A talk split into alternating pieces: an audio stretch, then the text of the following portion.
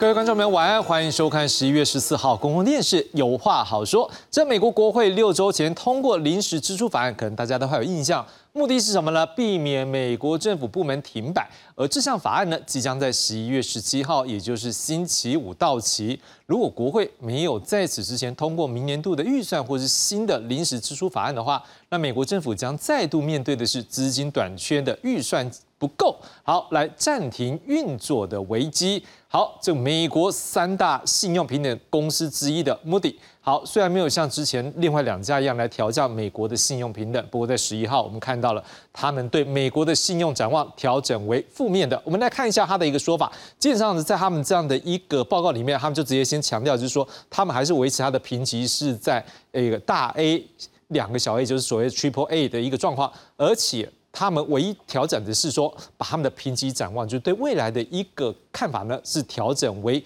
负面的。它理由是什么呢？有三大项。第一个是它的政府财政赤字庞大，所以对它未来的还债能力可能会是一个问题。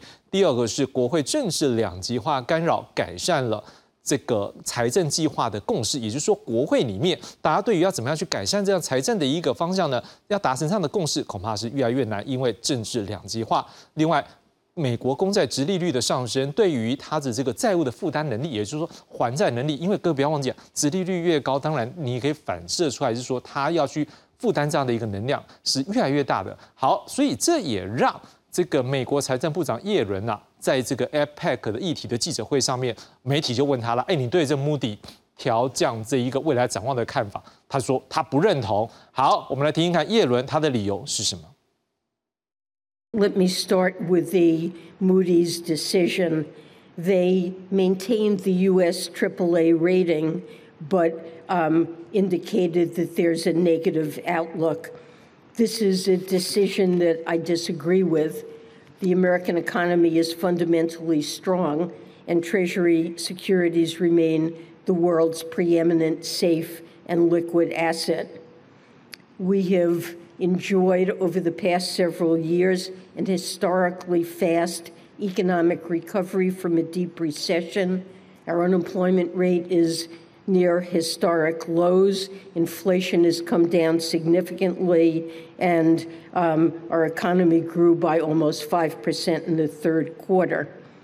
Now, it's true that resilient U.S. economic growth has been a factor pushing up interest rates recently that's something that reflects the fundamental strength of the U.S. economy, not, not weakness.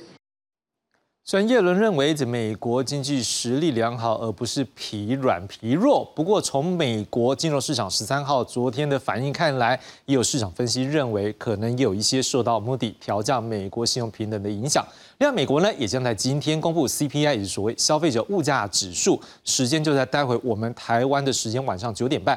各界也关注，哎，这会不会是美国下个月要维持利率或调高利率的重要关键？待会我们要来讨论这美国最新的 CPI 的变化，对未来利率最高点或未来调降利率的时间点的可能影响。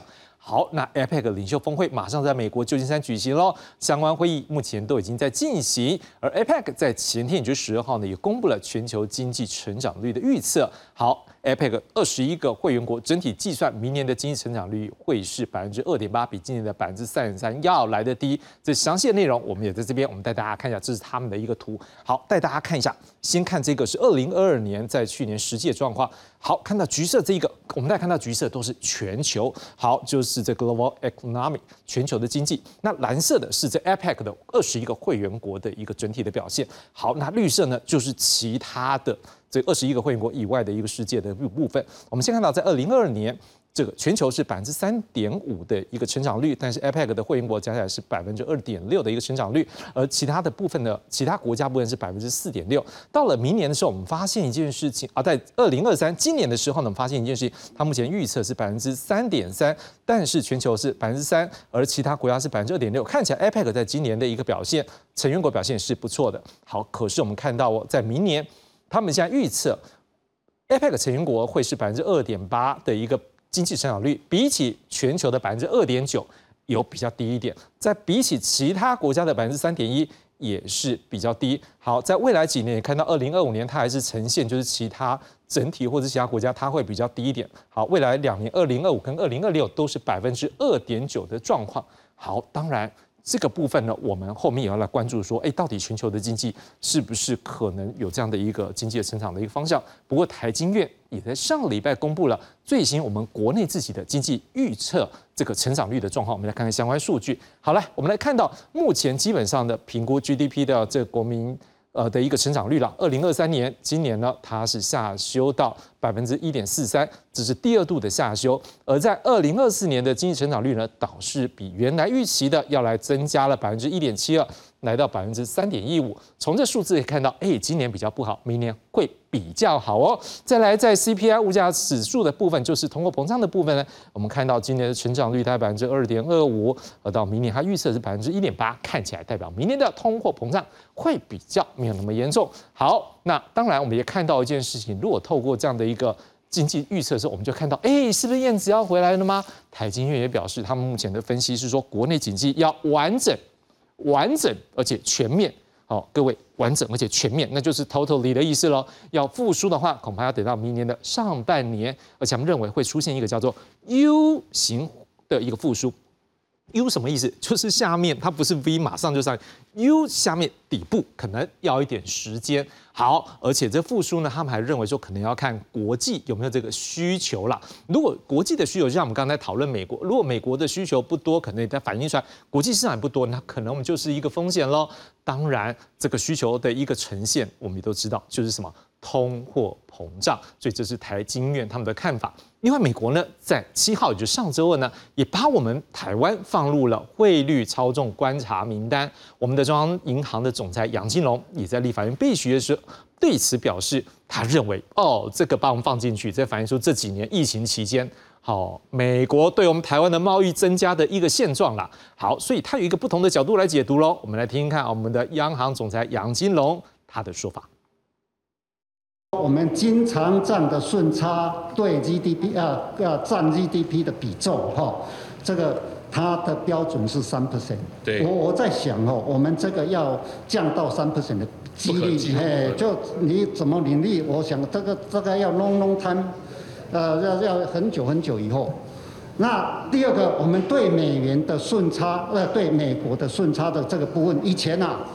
我们对美国的顺差都是在一百五十亿以下。对。那现在呢？因为就是说中美贸易冲突了以后，那贸易中呃美呃中美贸易冲突了以后呢，美国对我们的啊那个什么那个那个资通讯的产品呢？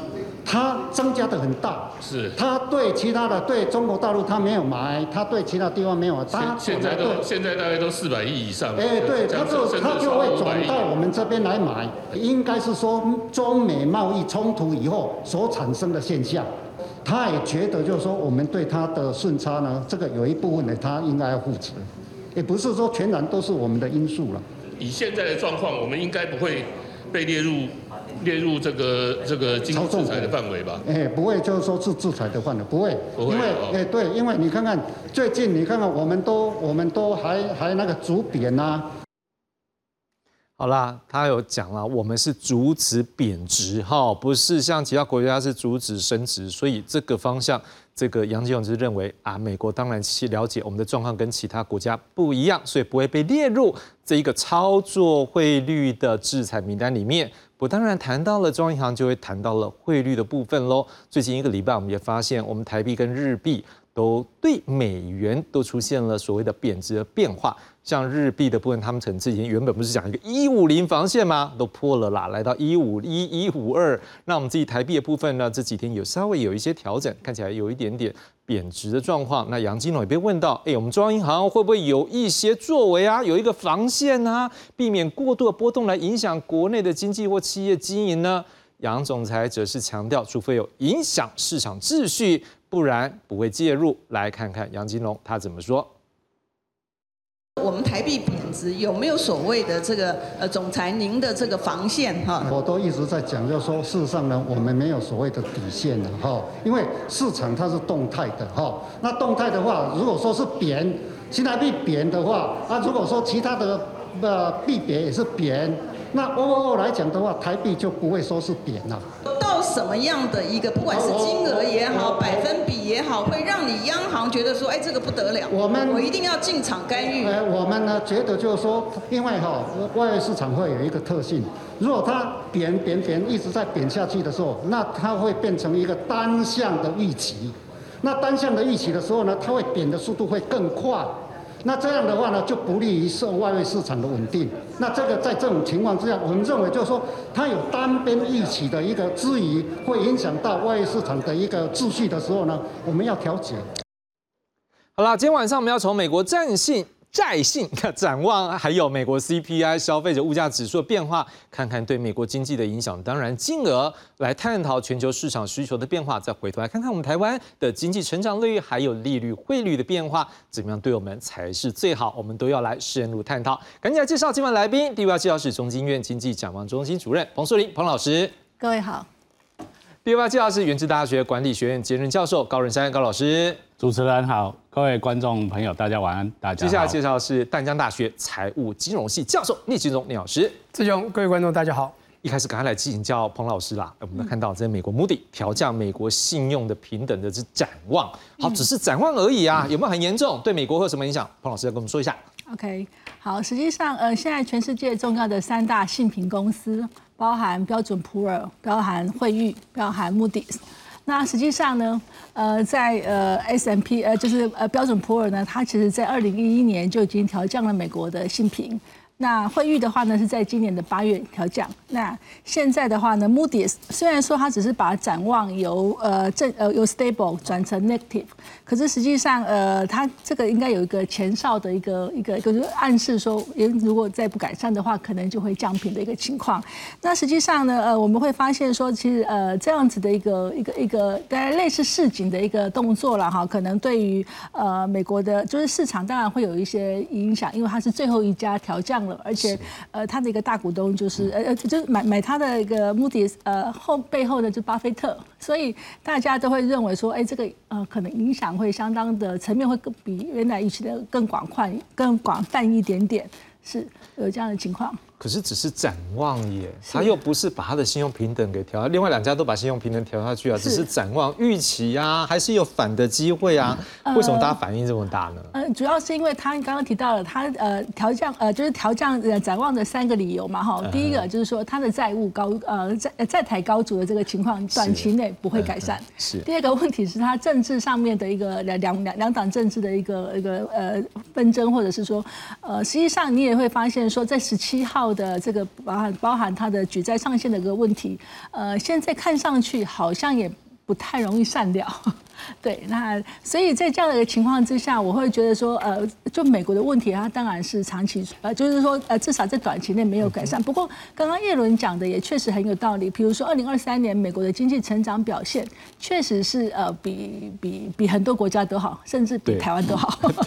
是，所以呃，在这样子一个很呃基本面很有支撑的一个情况之下，呃，大家会认为说，呃，这样释放出个讯息。可是，在明年，呃，就二零二四年，如果美国又开始降息的一个情况之下，那这个情况是不是就会改善呢？还是说它其实可能可能更恶化？这个大概就是很重要的一个关键。嗯，但降息分我们再来谈。不过当然，刚刚老师也提到三大信用平等公司，我们也来做一个整理，把刚刚老师说三家他目前动作来做，来带大家看一下。来，我们一起来看一下喽。来，我们看到的是，事实上刚刚老师就讲了，二零一一年的时候是标准普尔 S M P 他们就已经把这一个美国的这个长期信用评级从三个大 A 调为。这个 AA Plus 好，理由是什么呢？就是也跟这个穆迪讲的很像了，就政治两极的分化，而且政府也可能会关门，这反映出来他们的一个政府部门可能会有一个治理无力的一个政治现象。好，在今年的八月，这会议的部分呢，Fitch 也把美国长期信用评级一样，也是从 Triple A 改到。AA Plus 好，理由是未来三年财政会恶化，而且政府治理减弱，而且债务负担加重。而在刚才没讲过了，Moody 好，那基本上他们虽然是维持 A A A A 了哈，他们就是 A 一个大 A 两个小 A，不过好，它能够维持强健经济，但是它把未来的展望好从稳定 stable 改成这一个负向的部分。我们再请教高老师，就是说如果三个信用平等公司。都这样做，有人就在讲，哎，会不会目的就是最后一个压倒这个骆驼的稻草？可是我们有两个问题要问，好，这个稻草到底影响有多大？第二个啊，这骆驼到底有多重？对于美国可能真的有那么大的影响吗？还是说可能比较大反射在金融市场，或者是民众对于相关的金融活动，或者是对于一些投资活动的信心？OK，呃，大家知道这个这三家其实都在评债券的信用等级啦，哈。那基本上在金融市场里面的投资标的不止只有债券哦，它还有证券嘛，哦，还有房地产，哦，然后还有非房地产之外的这些可流动的金融，哦，譬如说虚拟货币这些，黄金啊等太多了，哦，那这些是。这个三大是没有办法去评这一些的，好，那现在我们来看这三大的评比，哈，就是说第一家开始评，把美国的这个信用开始从 Triple A 调换 Double A Plus 哦这一块来讲，你要看它年份是二零一一年。啊，二零呃二零一一年很早就就调了，哦，很早就调，那表示什么？就是美国的财政纪律不是现在才坏啦，哦，它已经坏很久了。哦，那这个其实我们以前在美国念书的时候，也常常都会提到哈，就是说，哎，所有国家在在做这个财政纪律，就是哎，你花了多少，但是你的你的税入要能够比比你的税出要多，好，那你你你才可以去举债嘛。这是美国不是啊？美国一律就是说，他的举债都比好他的税入，哦，他能够负担来的多。我这有一项数字哈，就是说。美国目前的税入大概是五兆哦美金，但是呢，它光去付这个债债券的利息就大概一兆美金了，大概二十 percent 啊，二十 percent，一个国家二十 percent 哦，就是说它收进来的税啊什么都不讲哦，这些支出政府支出、军事支出什么都不讲，就一兆就就给以前的这些债券的利息掉了，那剩下你政府能够负担的越来越少。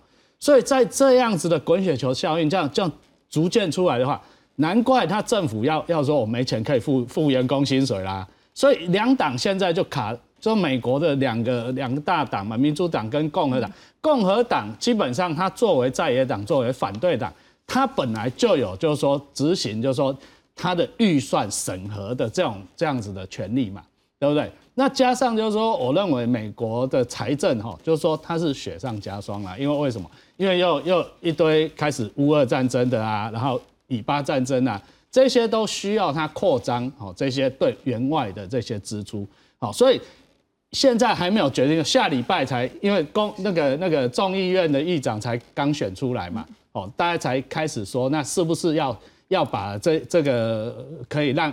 让拜登政府继续把这些好，就是说还没花这个可以继续花，好。但是我要回来说一件事，就是说刚才叶伦有讲一件事哈，就是讲这个美国的财政线。但是我我要讲就是说，穆迪现在调其实是对于叶伦所领导的财政部投下最后一个不信任票了。哦，为什么？为什么这样？就是说，基本上叶伦他是德高望重啊，他当过联准会主席。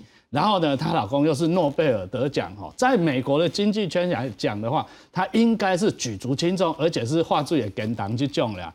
但是呢，给她这个几年的财政治理之下，美国的财政纪律不但没有变好，反而变差。哦，那这个到底要怪谁呢？当然，大家不会去怪拜登政府的的疯狂的这些举债支出的，大家会怪到哦。就是耶伦嘛，那今天叶伦好在 APEC 它里面还要讲一个，就是我们刚刚没有摘录到，他说美国的经济不寻求跟中国脱钩，哇，这个跟他之前的这些的哈，这所有政策就背向而驰了嘛。哦，大家也知道叶伦呃前几个月去中国拜访，哦，也也跟中国财政部哦。讲了一些哈，这可能也是举债上限的事嘛，因为中国是美国的最大债主嘛，哈，这件事大家都知道。那耶伦也计划说再一次的再去访中，好，那这个他在 APEC 这都有他讲出来。那重重点是美国经济要不要跟中国脱钩这件事关乎重大，因为呢，台湾的这些我们很多的这些 supply chain 会从那边拉出来，原原因就是你美国要脱钩嘛。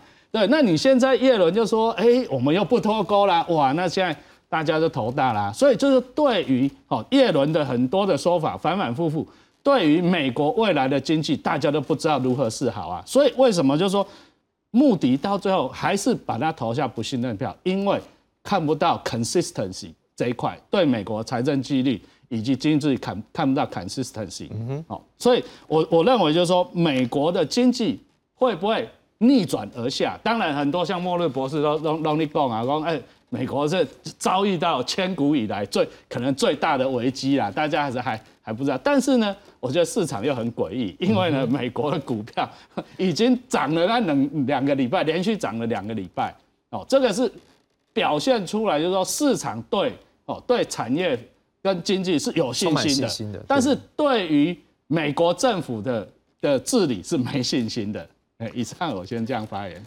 聂老师也是在美国读书，有在生活过。你怎么样看？说像我们包括看到是他现在这一个在性的展望被。调降，另外还有包括我们看到这几天，刚刚我们也一直在讲的是说，美国国会到底会不会把这个新的财政法案给提出来？这些事情到底对于美国相关的一个影响，甚至对全球的一个市场影响，到底有哪些？我的确在美国待了十几年，然后呢，读了好几个学位，然后也开了公司，的确生活很深入。但这个跟国家的债务其实是两回事。但是我对这个美国债务却很有深刻的感受。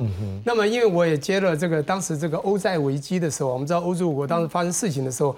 两千九年那时候的标普打了第一枪，把他们在信在希腊呃平降之后，然后开始的我们讲国际三大新民陆续在二零一零年初全部平降之后的那时候。台湾接了一个大案，就是金总会的一个叫做，就是这个国际债务啊，对这个台湾经济还金融界的影响，那个案子是我接的。当我接过两个大案，还有一个是两岸金融教在两千零八年的时候，两岸的这个金融开放之后的风险，那是马上就刚上的时候。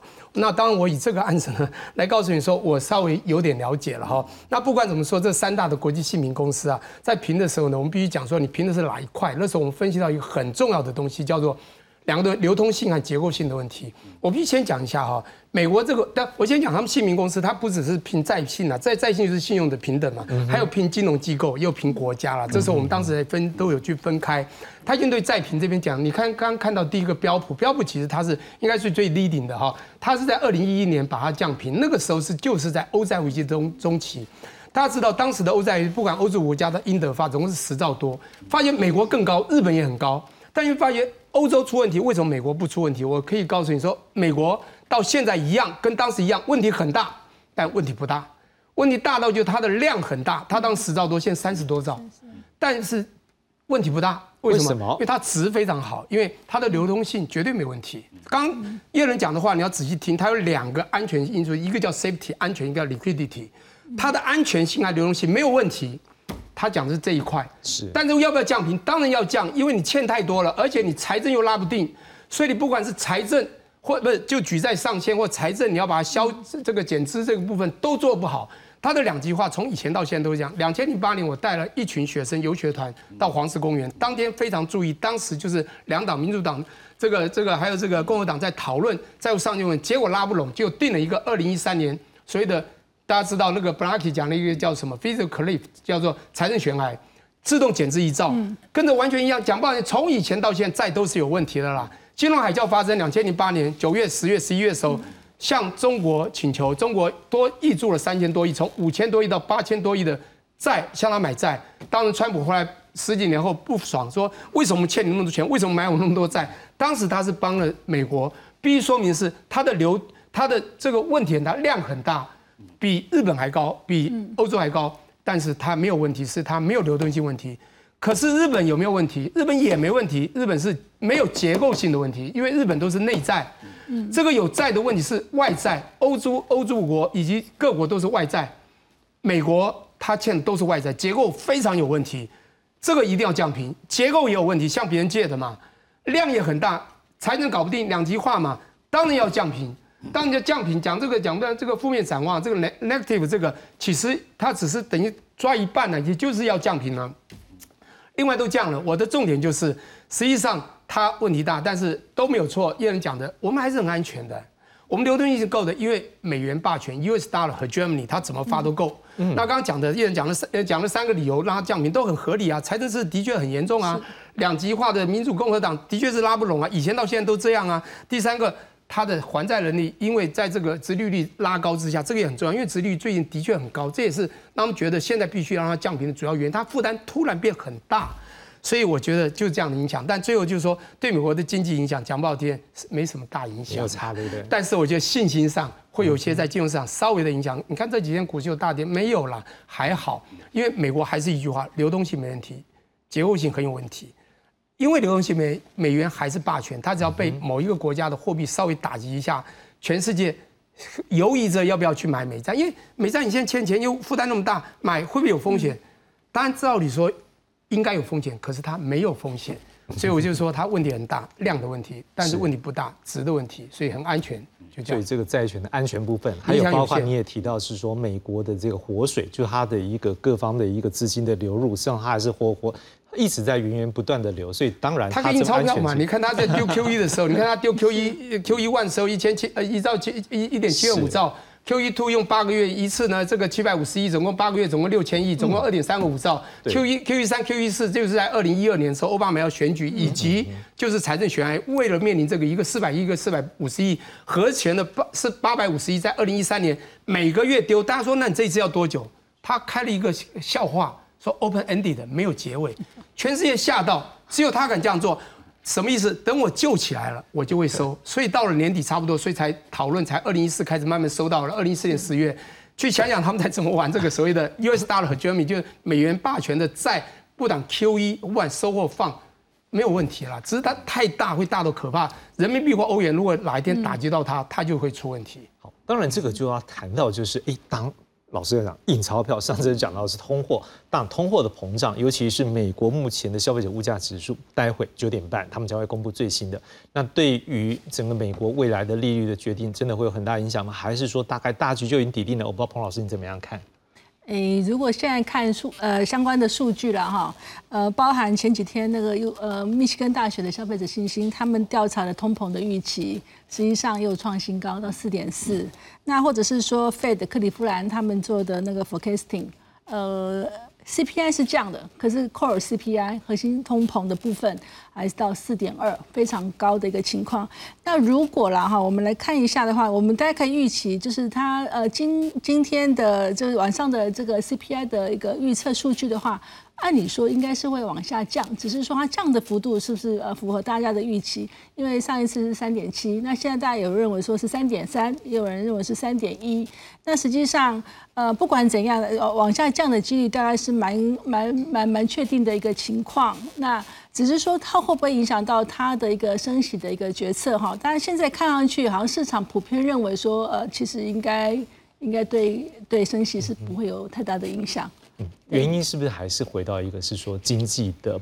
动能的问题，因为可能他们虽然说今天要不要调整，但是他另外一面，他们虽然都是说我以看通膨为最主要，但好像感觉上有时候大家会觉得，他有时候变得好像比较割的时候，好像还是有感受到美国的经济动能，他们好像也是对于衰退这件事，是不是也是很在乎，对不对？呃，实际上应该是说，在二零二三年呢，哈，到年底之前，大概大家不会认为说美国会有衰退的一个情况，衰退的话，可能是在明年之后的事情，所以呃，大家会认为说，呃，实际上呃。因为刚刚提到的那个债债务的问题啊，其实如果再升息的话，确实是对于美国的银行，尤其是小型银行，是一个非常大的一个风险。对，那这个部分它可能主要是基于那样的考量，而不是在于成长或者是说呃物价的考量这样子。可能另外一方面就是呃风险的考量，是它这一次决策上面比较重要的一个关键。是高老师，当然，因为什么这样来谈，是因为。好像很多人都已经预期是说，可能根本就是已经所谓的这个升息的周期已经结束，但是他们并没有说，就连包括我们的央行也都讲说还没有把握，就连我们自己也是这样，我们要不要再调升？事实上也没有说，这我们后面会再来谈。但是从这些角度来看起来说，事实上看起来升息这件事不单纯只是。物价膨胀还有很多因素存在，如果把这些因素都加总在里面的话，我们回过头来来看是，那什么时候有可能是降息呢？明年或后年，你的评估是什么？那原因又是什么？OK，呃，如果要去 forecast 这个什么时候要要降息哈，这个我觉得目前来讲的话哈，我们能够依据的理由。跟资料是不足的，那我们可以从几个原因来判断，就是说会推升物价的一个来源。好，第一个就是国际的油价嘛，好，油价最近又蠢蠢欲动啊？为什么？因为就是以巴战争，那乌俄乌战也没有结束，那国际上面最最不稳定的这个因素，就会影响大家，不管是心理因素，或是在运输上面，或是油量供给，甚至冬天又要来了，然后俄罗斯天然气也进不去欧洲，那欧洲跟谁买天然气？哦，这些很多的因素是站在一个应该说站在一条线上面，不知道要从左边掉还是从右边掉，大家都不确定。哦，那所以在一个不确定底下，大家都没有办法说准说，哎，我们物价哦，目前物价。哦，不管是 CPI 什么时候要 stabilize 哦，然后再从那边去调。那我们现在来看，就是说，那这个很好奇的一件事哈，就是我为什么就是说这个这个这个通膨率一定要维持到两趴了哈？因为最近我我在听美国的这些哦 Bloomberg 呃 Bloomberg 这些在旧金山的一些呃这些新闻来讲话哦，就是说已经有一些产业界说。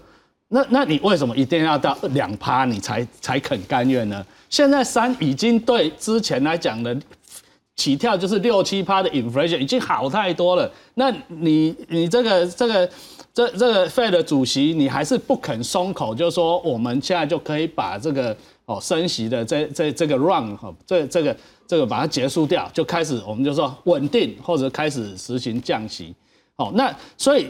基本上，我认为这个美国的联总会，他也说不了准啊，哦，因为美国联联总会来讲，大家都知道它是一个独立嘛，哦，他他也不应该受到美国政府的压力嘛，他就主动来来哦来做这个，因为他有三个工具嘛，就是呃从好从这个利率来调整，好汇率来调整或货币供给来调整，三三种最大大家所熟悉的这种三种财政工具来做嘛。那目前来讲的话，利率已经高到一个一个程度，五点二五到五点五趴。如果加上平常的这些银行，再加上个一点五趴的话，就已经市场上是借钱要七趴。那这对于哦，就是说对于这些产业上面的这些调调调投资来讲，这是很大的一个成本。哦，那再加上就是说我们我们现在看说，那美国哈，因为过去我们在节目上有谈过嘛，这个 soft landing。哦，到底是已经 land 的，还是它还在半空中，还还在走？哦，这个这我我认为就是说，目前来讲的话，很没有办法对于就是说投资人哦，甚至对不管就是说在经济圈里面设下一个好，就是说大家啊确定了明年就是景气回春。好，打概我们刚刚包含台金院也不敢讲嘛，对不对？我们台金院就调降说。今年大概知道就差不多一点五左右了，那也不敢往下调太多哦。想说一以下，一以下不可能，因为再怎么样，我们的我们的消费有有撑嘛，所以一定大概一点五标。那明年呢，大家也不敢讲是到底上半年、下半年哦，因为呢太多的国际间的不确定因素哦。你如果说哎，今年可以看到哦，乌俄战争结束掉，然后以巴战争已经开始和谈了。那大概大家就可以心头俩定啊，我阿美尼差不多也在，哦也在这个宽快，大家重建啊。不过你刚讲这两件事，真的是比较困难一点。对啊，没有办法去 forecast，对，很难去说这个国际会影响到这些哦各个国家的这些心理因素可以结束，是现在是没有办法。好，当然我们也来看一下，做个整理。那到底美国近来有没有一些关于要调降利息或者是维持利息的一些想法？来，我们先看到的是十一月一号，美国联储会 Fed 他们是表示利率维持在原来的区间，所以暂停两次的一个升息的一个机会。好，而且也强调是说，事实上公债值利率上升也某个程度了发挥了紧缩经济或抑制通膨的功能，但是他们也不否认这个东西也有其他的一个作用，所以事实上他们也很谨慎来看待公债值利率的部分。好，那基本上。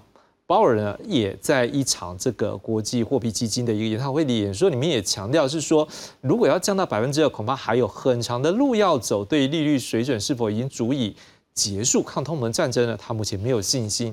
他也强调说，经济成长高于预期，可能会削弱对抗通膨的努力。所以未来情况如果适当，将会毫不犹豫进一步升息。好聂老师，我记得你好像以前就讲过，好像就是他，你觉得升息周期已经结束了，是吗？对，我在两次之前的 FOMC 就机会就绝对强调，且在很多地方我都有讲。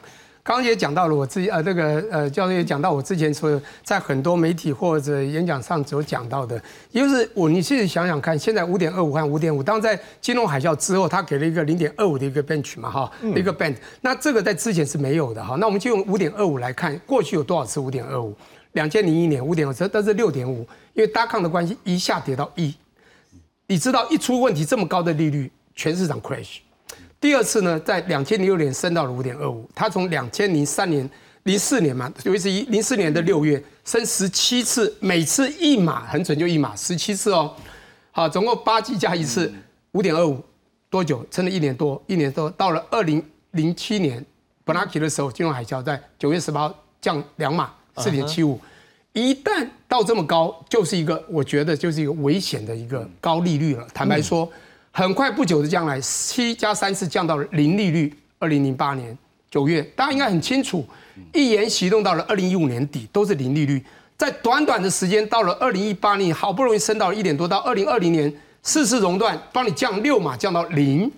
不过短短两年，一下升到了五点多，你不觉得很危险吗？这种就高通膨。好，刚也讲到，高通膨已经被打下来了，实质利率五点多，加上外面去借贷七点多八点多。请问不止一点五啊？你去房贷借贷，再减掉现在通膨，实质利率二点三点多四点多，呃，我们讲存银行好了，就银行也会多一点，就三三的实质利率。请问你现在有钱要放银行，还是要乱花钱？供需决定价格，当市场的需求减少，供给多的时候，价格会下降。请问 CPI 中的 CCPI 核心物价，我们先不谈能源，不谈原食材，是不是一定降？当然降，所以几次来就降了嘛。降了以后还是高利率，还是这样的通膨，所以刚刚讲预期应该还会降，就是在降了嘛。也讲到我一直讲两趴是你有问题吗？为什么一定要定两趴？但的确也是，因为我们经济学有学，两趴就是一个在生活的一个合理的均值啦。低了叫通缩了，低高叫通膨，所以常常有人不是很懂经济学的，就拿两趴来做目标。其实很多政策人物都不一定很懂经济学。但是我不是政治人物的脑袋，因为这些 Fed 的理事有多少学经济或学很深都不知道，有些是靠关系或怎样上来的。他们在开会用他们的感觉，他们决定了一切。我们只能用理论或者市场合理性告诉你说，鸡生蛋，蛋生鸡，是通膨物价影响利率，还是利率影响通膨？这是因果的嘛？哈，现在通膨已经不高了，你还要多高？我早就说不该再升了嘛。好，那什么时候降息？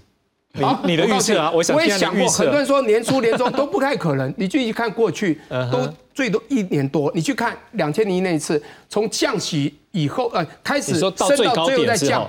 对，你自己想，上一次大概你讲降息啊，那我讲的就是那时候呃一降都要一年多了，大概都要一年多。所以我觉得到年底，明年年底经济真的很严重不好才开始降，它可能会维持一段时间。我觉得最少有半年这样子。大家都心里有一个准备，可能这一个高，这个在美国这边他们的利息维持这么高，可能要一年时间。这袁立老师都有一些过去的经验的一个分析了哈。数字是。那当然，彭老师，我们就要回到，哎，以这个经济成长率，我们也要看看全球跟我们自己啊。好，我们先来做一下，再回来看一下。我们刚刚看到 APEC 的部分，好，我们看到是 APEC 的经济成长率的一部分。他们分析他们自己的会员国、成员国的部分呢，包括我们自己也在里面了哈。好，二零二三年是百分之三点三，二零二四年会降到百分之二点八，不过二零二五年和二零二六年大概就是二点八、二点九这左右的范围，但是比起全球是略为低，低于其他的地区。当然原因有哪些？包括高利率，好，美国高利率我们刚刚谈到，对影响、对成长影响会有一些大了。另外，中国复苏目前看起来是有比较慢一点，再加上美中之间的紧张关系。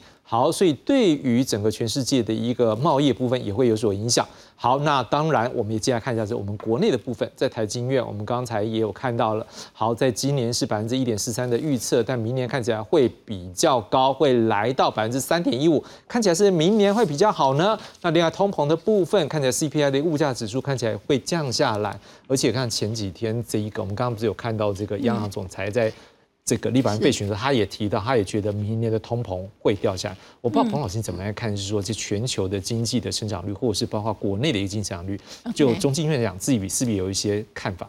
呃，首先，我们中经院大概在十月二十号发布了经济预测，我们的预测值呢，今年的经济成长率大概是一点三八，是。那你会发现跟台经院的一点四还差不多，接近了。是。那我们明年的话呢是三点零三，好像也很接近。有三以上。对对对，现在国际机构大家对我们的成长率大概都是呃三呃，就是明年的大概是三 percent 以上。那今年的话呢，我。刚刚呃，再看了一下啦，大概呃二十家呃主要机构预测台湾大概会有十二家呢会在一 percent 以上，不过也有八家认为说今年可能会在一以下，对，我们不过都是外资机构比较多，呃，国内的机构大家都是比较看好台湾的经济成长，对，那呃在通膨的部分的话，呃，确实我们预测明年的通膨呢，大概也跟台积院很接近，大概是一点八左右，对。大概是会有呃往下降的一个情况，是。老师，我们就谈一下，因为我们前面为什么先来看一下美国？我们刚也提了一下中国目前状况。因为说句实话，我们是非常依赖出口的一个国家，嗯，GDP 大概应该是有七成是算在这里面哈。那如果从这角度来看的话，现在国际上，像刚聂老师告诉我们，大家要有心理准备，它可能维持，如果说现在已经最高点了。好，前面已经两次没有嘛，两个月算进去，那至少还要十个月，可能明年年底，它有没有机会能够利率掉下去？这利率掉下去，最大的是说，对于国外这些，尤其是美国市场的这些消费者来讲，他才有多的钱来做消费。好，那嗯，就这个角度来看，美国跟中国目前的经济状况，是不是对于我们未来的一个出口，对于我们的 GDP 增长率有影响？啊，当然，我先稍微补充一下聂老师的数据，刚好看到一个数据，呃，就是美国他们从九一九九零年统计到现在，从降呃升息的最后一码，最后一次到降息的时间，他们平均的间隔时间大概是十一个月。那最短的话是七个月，可是最长的话会到十六个月。所以刚刚哎，确实聂老师说的，大概是一年左右的时间。那确实，呃，像美国他们呃，就是刚刚提到的美国和中国大陆的经济成长率了哈。其实，在二零二三年，呃，我觉得蛮有趣的一个现象是在从第呃第二季开始，呃，你会发现美国的经济成长率是一路往上修，从一点五、二点零到二点五。中国大陆呢是一路往下修，从六点零、五点五五，呃，一直。那对于明年的话呢，倒是有志一同，呃，就主要国际机构大家都看。就是认为美国和中国经济下行的风险是升高的，比如说多数机构都认为说美国明年的经济成长率大概是一点五 percent 左右，那么中国大陆的话呢，目前看上去啦有在四点六，有到四点二，在这这个区间里面，大家都认为说成长确实是往下行。那台湾这么依赖一个呃出口导向的一个经济体了哈，确实是说美中的经济往下走，对我们当然带来一些可能有的负面影响。不过因为台湾。呃，在比如说今年的第四季开始，我们的成长呢，呃，其实现在来看的话是比各呃各界预期的好。主要呃从呃现有的数据来看，比如说包含 TSMC 或者是说联发科等等的，他们的营收对。非常的好，所以大家认为说，呃，可能第四季其实成长会往下、往上升。那对于明年的话，虽然说美国和中国大陆的经济增长也是往下走的，可是因为我们在呃 AI 相关的产品出口上面，其实大家认为说那个爆发力其实是够的。而且是可能对我们的呃成长是有相当的支撑，所以现在的话，呃，大家呃就是大家认为说明年美国呃台湾的经济成长率到三 percent 以上，大概是一个基本的水准。是。是，高老师，我们事实上在这个就是杨金龙他在立法院备选的时候，我们有听到好几段，立委都一直在关注这个机械，尤其是精密机械的部分。他们提到说，像这业者目前被这个汇率啊影响很大。那当然，我们不否认这个汇率的一个变化，或者是甚至是利率这些，可能都会有所影响。你怎么来看？说就您也长期在关注国内的一个企业界，目前国内企业在这一波，我们虽然预期明年很好啊，对，可是眼前这口饭就不会吞下去，说怎么办呢？你现在怎么样来看到国内的企业怎么应对？好，这个汇率哈，就是两面刃。嗯，对于台湾哦，就是说。我们又必须要进口很多东西，组装料，对呀，然后再出口。好，所以当你的当我们汇率贬值的时候，比如很厉害，我们跟国外买东西就贵啊，不管你油啊贵啊，塑胶啊贵，说所有都贵哦。所以买进来的东西贵的时候，但是你出口的哦，因为经济不是很好嘛，你出口你的你的价格竞争力就不好嘛。嗯哼，哦，当你在国际上价格竞争力不好的时候。当然你要干嘛？拜托央行可不可以操作一下嘛？对不对？哦，央行操作一下，好，你汇率调起来，你卖的时阵你就好卖嘛，是不是？所以有时候汇率它就是两面刃。那对对于业者来讲，哦，就是说某些产业它会受损，某些产业它是哦，I'm welcome，我欢迎你你你降你你贬它，你继续贬，对它越越贬越好嘛。哦，所以台湾的产业它是很多元的。那你央行在做哦，做做任何的这些哦，不管你是用利率哦来控制，或是汇率来控制，或是用你即使用用印钱也好，你一定会伤到某些人，然后 benefit 哪些人？那这个我我我认为就是说哈，因为央行过去来讲哈，大家都知道彭总裁非常强势。所以呢，现在的杨总裁，现在杨总裁还 还在树立这个哈这个威那个威望之中了哈。那过去在在彭总裁的领导下，哈央行它树立了十几 A，好十几 A。那这样子的，就是说在这样子的 practice 之下，反而导致就是说，哎大家对于这个央行的汇率的政策、利率的这。不敢发声的，是哦，因为都会被关切，都会讲去喝咖啡。那这个我觉得对民主不是一个正常化的现象。好，反而现在我认为就是说，那杨杨金龙总裁来讲的话，他比较温和一点，比较温和一点。所以我认为就是说，一个央行最重要的其实是顾好台湾的民生，民生这件事情。那出口这件事情一定会有好有坏，但是呢，人民最后。绝对是政治哈政策的最后的一个依据，是依据。那你不管就说利息这么高，利息这么高，一定会会一定会伤害到谁？伤害到很多要付房贷的人，有很多要付车贷的人，对不对？再加上中小企业，为什么掉头寸一定都要嘛？是不是？那你在成本那么高的时候，如果说你不能。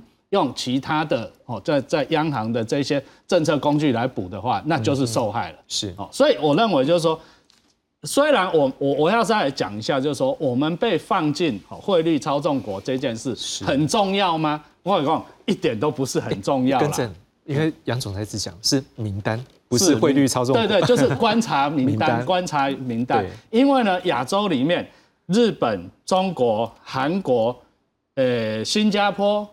全部都在里面呢。你只要是出口哦，出口国哦，就以出口为主的时候，你基本上都会被放在这个哦汇率操纵国里面。甚至说，对我认为是说，呃，立法院那时候咨询的时候也有哈杨那个杨总裁他来讲说，我们是汇率被操纵国啊，哦被操纵被哪被美国操纵？就是我们刚刚讲他的讲的内容。对对，因为我们没有办法，我们量体没有大，没有办法去主动。来操纵我们的汇率嘛，是。再加上我们汇率其实是一篮子去盯盯了哦美诶美国、日本、韩国、中国哦等等的这些汇率，我们是跟着移动。他们贬，我们能够不贬吗？我们不贬的话，东西卖不出去，经济就会雪上加霜。所以我认为就是说，我们再来看一下，就是说，如果我们再看一下重点，说那国际需求有哪些是对我们有有帮助成长引擎的啦？是。刚刚。那个彭老师有讲嘛？哎，台湾的基本面，哦，现在美国都在热什么？那个就是下一波的成长引擎嘛，AI，AI，低轨卫星，是不是？人工智慧、机器人这些，哈，甚至是我们讲的这些 AIoT，哦，这是呃自无人化、自动化这些东西。那这些东西基本上台湾都有在里面，是在这些供应链里面最很重要的这些供应链这一环。是，所以我认为哈，就是说。现在世界经济较歹啦，哈，台湾袂歹个带起啦，哦，台湾不会坏到哪里去啦。好，聂老师，我们就是两位老师这样带我们来看，就是说可能包括我们对我们自己的经济预期，也包括就是看见说国际市场对我们这样，我们也要请老师帮我们解读一些东西，因为我们刚刚看到 APEC 这个部分，哎，为什么是说 APEC 的成员国在今年的预期看起来是比其他的这个其他世界其他国家是来的高？好，但是在明后年会比较低，这是不是？就是说这个工业国开发跟不开发的问题吗？另外我们看到的是说，如果照这样看起来的话，明年跟后年的这个经济成长率好像没有今年来的好，你怎么样解读这样的数据所以现在我们再回来解读经济哈，我这样讲好了。APEC 有二十一个会员国嘛，哈，哎，二十一个会员里面有中国有美国，这个有中国有美国，再用这个来比其他就好了。你可以看他们的分析很清楚，APEC 二十一个会员国是今年三点三，明年会降低到二点八。是，可是阿就其他的地方呢，是今年是二点八，明年到三点一。那中国和美国呢，现在还在处于中美中较量之下，大国博弈是最严重的。三只黑天鹅，大家清楚分析一下，二零一八年那时候缓缓的打。二零一九年十三次十三轮的谈判到现在，全方位的大战，尤其科技战，勒住脖子，甚至断手断脚，还断头，甚至把脑都要拿走的。中国现在也很惨，现在习要去跟拜登要谈一下和哈。在这样之下，两边都是不管什么伤人，这个一百智商三十嘛，一定是这样，两边都受伤了。在一个班级里面，就算两个大，大家都怕他们，他们打架打久了，其实其他人反而好了，因为大家都不害怕他们了。整个国际的经济，其实，在另外两只黑天鹅，其实是慢慢解除了。第一个是完全解除，叫 COVID-19。COVID 从二零九年、二零二零年初，现在是不是已经走上正轨？大家开始消费，照理讲，经济应该起来。还有就是俄乌战争，现在又多了另外一个这个以巴战争，没办没关系。俄乌战争刚开始已经很严重，人员啊什么的各种的砍掉这个北溪几号计划、几号计划都过去了，它已经去化了。这两个黑天鹅基本上已经飞远。但是美中还在，因此在 APEC 里面的美中它会降，其他就会升，就这么简单。那再来讲到台湾的经济嘛，好，刚才呢，台湾经济讲呢，台湾就是一个典型的 small open island economy，就是个小型的开放岛屿经济。我们是一个典型的 isolated country，当然你是两面没有错，两刃进口绝对少，即便是一个任何产业都会进口再出口，以这里的差额啊，就是出口还是出口导向，台湾是典型出口导向，因此以央行总裁就是。降息容易，升息难；贬值容易，升值难。贬值最好。现在讲不好听，操，什么叫汇率操纵国？又什么叫做汇率操纵观察名单？美国定的嘛，一九八八年非常清楚，他就不要让你赢我，他定了一个自己的数字一百五十一。刚刚不是讲了一百五十一吗？对，你只要赢我一百五十一年，你就破了第一点。第二点，你这一百五十一，它有两个块贴，一的位超过了 GDP 的三趴就有了。哎。只要有两项哦，就是观察了。是很多人都怕第三项，如果没有这两项，你可以做第三项。第三项是最好的，是对另外一个小国是最好的。是什么东西？就是操纵。真操纵第三就是你的净买汇，你一年有没有十二个月有八个月以上，以及在你的 GDP 是在两帕以上的，这时候你就是操纵，这个才是重点嘛。但是你如果前面两个都没有，也没有一百五十，也没有很多，那你去玩没关系，你操纵一点，我放你。你已经赚我那么多了，又造 GDP 那么高了，你还要做，你就是操纵国，我就打击你，你就完了。美国、中国都发生过，台湾一直在观察名单好几次了，我写过好多文章，在分析这个最好的东西，就是当你发现一丢出这时候，你就知道美元会怎么走，台币会怎么走，你就可以知道它的汇率走势。从这个很容易看，我有写几份都有写到。啊，你不简单告诉观众朋友讲一下汇率怎么走？说不好听，你要直接讲的话，美元就会慢慢要贬了嘛。它的已经升到了那么高的位置，你再去看它的利息的利差交易也就快没了嘛。我们的汇率决定论的四大因素，money 嘛，monetary 就两国货币差、两国产出差、两国利率差、两国货币呃两国通膨差。好，当然你其他的因素我们就不好，最主要就是四个。怎么样分析都觉得美元大概在三十二，就是已经高点了，差不多。所以我在去年买汇到今年十一月，我准备要换回去了。所以我在三季左右买的，我有两次，二零零九年初、二零零八年底也是有一次在二十九点一买了以后在三十年卖掉，连续两次我都看准，也就是那时候也有讲到汇率操纵国。大家如果不介意哈，这就查一个打聂建中再打美元。哦，打我打写过一篇，现在是买进美元大好时机，我可以大胆写吗？预估吗？两千万就大胆写，结果就自己去买了五百万台币，就赚到了十几趴嘛。这一次我认为是一个机会。前一阵讲殖利率也是啊，前一阵子你去买债券，在五十年也好，三年那时候五趴都是真的很好的点。是，最后是每位老师在一分钟来帮我做个总结，好吗？来，老师。呃，我对不起，呃，就是汇率的部分呢，哈，我觉得刚刚聂老师讲的没错，我们大家也认为说明年呢，二零二四年，呃，就是台币、亚币整个应该都会呃有一点反转，对，回升的一个情况，是是。那在经济成长的部分，应该还是看起来明年应该确定是会比较好了哈。对我们认为是和缓复苏，大概百分之三左右。是好。那高老师呢？怎么样来看整体的？明年是台湾的选举年啊。哦，选举年的话，穷穷穷了，是吧？大概不管怎么样，这个支出都会都会都会多嘛，对不对？所以我认为就是说有很多的因素哈。虽然我们刚才讲说不确定因素还很多嘛，但我觉得有时候不要不要太吓自己哦，就是我们台湾不要太吓，而且台湾也太 care 人家的哦这些不管是哪一个机构给我们 forecast 怎么样，我认为就是说。有很多事情是我们该做的，哈，不管你们怎么讲，我们都要做，哈。尤其是现在，譬如说，好，大好机会嘛。你说 AI，AI 哪两家？NVIDIA 跟 AMD 领头人都是台湾人嘛，对不对？那这个是对台湾来讲，我们产产业在往上爬的最好机会啊。所以刚好，当然 forecast 再坏都没关系，因为台湾有抓住了这个全世界往前在发展的趋势。所以我认为就是说，好，明年。因为已经看到了，现在就是说半导体的那个低润的去化，已经在第三季已经开始都去化完了，第四季基本上营收都已经开始正成长了。那如果以半导体是一个领先观察的指标来看的话，我认为在明年的哦最晚哦第二季就会开始哦摆脱这个我我我认为就是说经济低迷的阴霾啦。那灯号我认为也是在第二季第第二季就会开始可能会会改变了。聂老师，聂老师怎么看国内？我相信观众一定很关心他未来的投资啦。好，今天我们谈的国际金融形势，股汇债嘛，哈。那么我们刚讲的汇率，我待会再讲。我讲股市，大家都知道，刚刚都有提到那个，我们讲从去年五月开始的库存风暴，那个库存风暴甚至成了完美的库存风暴，很严重。但是大家一直推估到今年第二季、第三季，现在基本上。大部分已经去化差不多，因此在股市是有一个好的景象。还有 AI，当然在今年的五六月，它冲击很高。那时候大家看到一个 AI 浪潮哈，因为大家就回想到一九九零年代的时候哈，当时的所谓大抗的那个景象，的确有一点这个样子啊。不管你刚刚讲 A I O E，，其实我叫 E 啦，叫 Everything，not just things，OK，artificial plus Internet of everything，这个的未来的动能，真的台湾就是这些很重要的前端产业的主要的一个利基。我在股市会有一个好的景象，只要不要有其他的。破点就好。第二，汇率当然我刚刚已经讲了，其实现在美元的确到高点，我也关心日元，日元现在到了一个极地点，这个大家也可以去考虑，这是我的想法，因为我自己本身在日本资产非常多，我对汇率也注意，也帮很多人去进到日本买房。我觉得大家如果要在这个方面去注意的话，债券就不用讲，债券当时的最高点已经超为过去了嘛，现在到了四点七、四点八。